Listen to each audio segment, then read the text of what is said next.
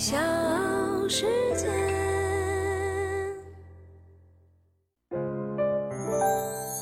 大咖故事，故事舅舅，越说越有。在小米汽车磨刀霍霍，蔚来汽车要向下拓展更大市场版图之前，小鹏汽车率先出牌了。最近呢，小鹏汽车的第三款车型 P 五正式发布，切进了竞争最为激烈的中级轿车市场，售价区间是在十五万七千九到二十二万三千九之间。我是唐莹，欢迎各位收听和订阅大咖故事。那今天呢，要给你带来的是小鹏汽车的创始人何小鹏的创业故事。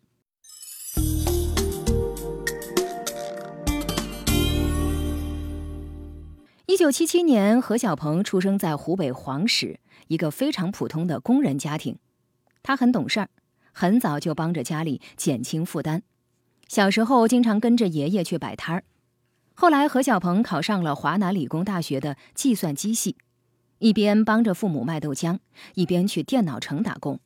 在这段时间里，他学着怎么卖电脑、修电脑。就像大多数年轻人一样，何小鹏对于未来充满了幻想。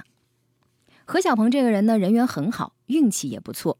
大学毕业，何小鹏选择了亚信，期间与梁杰重温旧情，创办了 UC 浏览器。之后呢，邂逅了丁磊、李学凌，得到了于永福的力挺，又拿到雷军的投资。再后来，他被马云选中，成了阿里人。开挂的人际关系让何小鹏的创业路有了更多的加持。在何小鹏三十七岁的时候，阿里巴巴豪掷四十亿美金收购了 UC 优势。当时中国互联网史上最大并购案的消息铺天盖地，而作为占据国内移动浏览器领域霸主地位的 UC 优势，就是出自何小鹏之手，超级产品经理的名号也因此打响。到这儿，何小鹏呢用了十年的时间，换来了自身的财务自由。二零一四年是何小鹏职业生涯的分水岭。此前他是基因纯正的互联网人，此后呢他是半路出家的汽车人。在那一年，何小鹏在阿里遇见了特斯拉的创始人马斯克。马斯克的出现对何小鹏影响是深刻的。二零一四年，马斯克在阿里的演讲中曾经提及对外放开特斯拉所有专利，这让何小鹏燃起了一股新的力量。甚至后来和于永福一起去硅谷拜访马斯克。起初呢，何小鹏以投资人的身份加入了造车新势力。这个节点有一个叫夏衍的男人出现，是何小鹏下一段人生的一个重要角色之一。夏衍本来是广汽新能源中心控制科的科长，在汽车生产制造方面经验丰富。组建团队之后，很快就得到了何小鹏的投资。夏衍现在是小鹏汽车的联合创始人之一。到了二零一七年，另外一个重要资本 GGV 的纪元资本傅继勋出现，一通电话触动了何小鹏，让他改变了主意，决定呢辞去阿里的职位，正式加入小鹏汽车团队。而何小鹏的代价是失去了一个令人羡慕的职业——阿里大文娱移动事业群的总裁。但换来的是造车新势力赛道的一张入场门票，以及二次创业的新机会。此后呢，何小鹏正式以董事长的身份接棒了小鹏汽车。在接下来的时间里，何小鹏和他的小鹏汽车频频出现在大众的视野。的确，有很多人在问：如果当我们有了一定知名度、有更多的财务之后，会不会生活有很多的变化？我觉得有一些你会稍微。顾忌一些，比如说我有一个很好的伙伴有福啊，呃，我跟大家想去吃以前经常吃的七块钱的快餐，这个我们就很不好意思，我们觉得坐那里吃被很多人看到，如果认到了拍张照片，我们觉得这个是不是对企业不好？别人觉得你看你们都还吃七块钱的这个这个快餐，然后有福就提议我们把我们的后脑勺对着外面，坐在面向墙里面吃，这样又很开心，然后又不会出现这样的问题，财务自由。之后有什么感觉？嗯，实际上到了那一天，你会觉得，呃，你的 dream，你的目标达到了之后，你会很痛苦啊，呃，你不知道你下一个目标是什么。就你会有些空虚，有些彷徨。很多人会问这个有钱之后，我觉得还是做一样的事情。那么可能你会多花点钱去喝一些好酒啊。现在我的确在酒的上面舍得投入一点。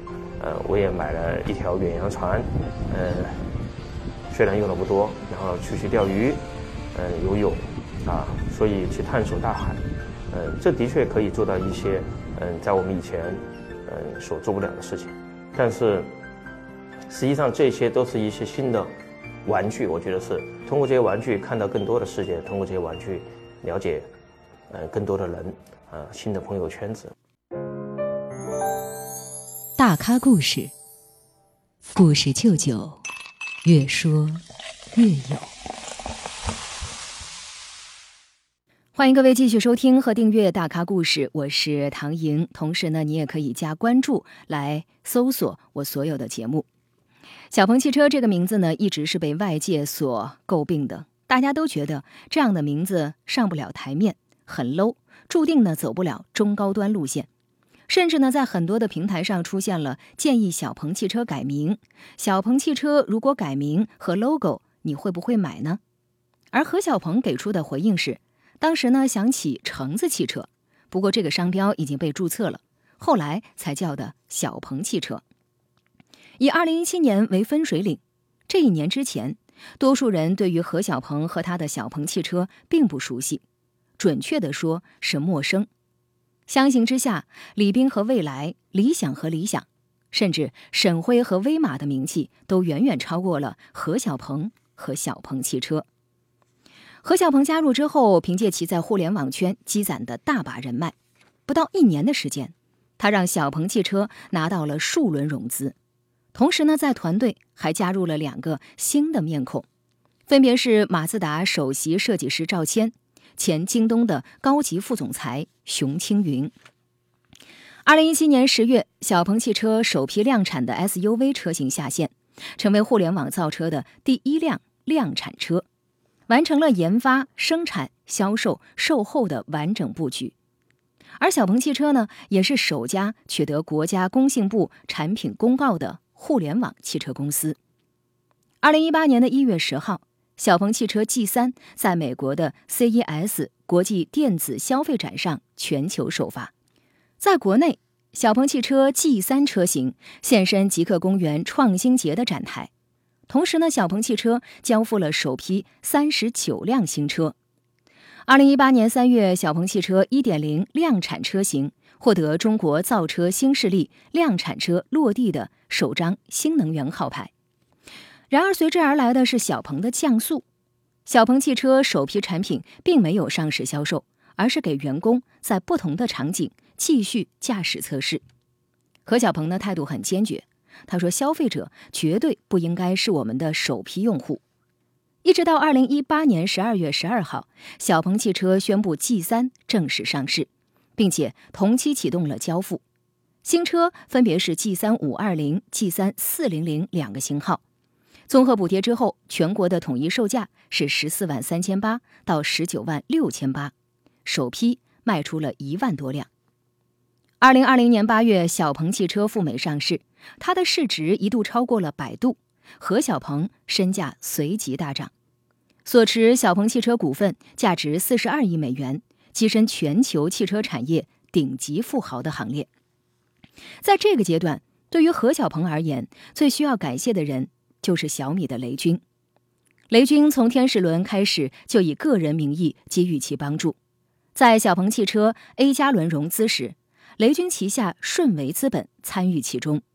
甚至在小鹏汽车 C 加轮时，小米从集团层面出手，无疑这些帮助都成为何小鹏逐梦路上的强大后盾。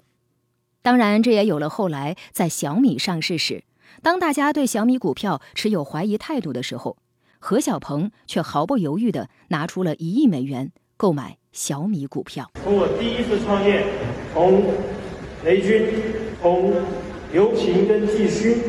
冲到阿里巴巴，从我第二次创业的天使，我们的一群天使投资人，我可以说小鹏汽车的天使投资人跟准天使非常的多，这是我想说的第一个词。第二个是，梦想。在梦想里面，我想感谢两个人，一个感谢雷军雷总。说实话，南派的企业家，你要说会省钱的有我，干产品的有我，但是有梦想的最开始一定没有我。但是我觉得我真的非常有幸，雷总从 UC 从小米。那告诉我，一个互联网人员做硬件也可以很牛逼的，牛逼的不得了。那我来想，我们是不是能够在汽车这个硬件上去做出不一样？我觉得人因梦想而伟大。我们每一个人在这个世界上，只有短短的不到一百年，有梦想并且努力把梦想实现，是我真的很喜欢的事情。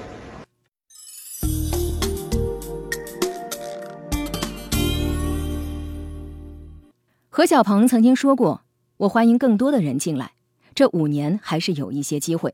二零二五年以后，就是一个从春秋到战国的变革。”在上海车展上，何小鹏曾如此描述新能源汽车市场的竞争：当初为何小鹏解决燃眉之急的雷军，已经手持百亿美元，站在了新造车的风口上。十年一个轮回，新旧故事交替上演。而连续创业的何小鹏，虽然提前三年完成了财富自由的梦想，但依然下定决心进入了新造车的浑水之中。一年之内，小鹏汽车两次上市，小鹏汽车的身份在探路者、追赶者与领先者之间完成了转换。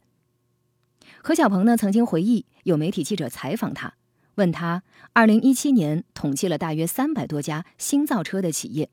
最后发现，前三家都是从互联网圈里出来的，这是为什么？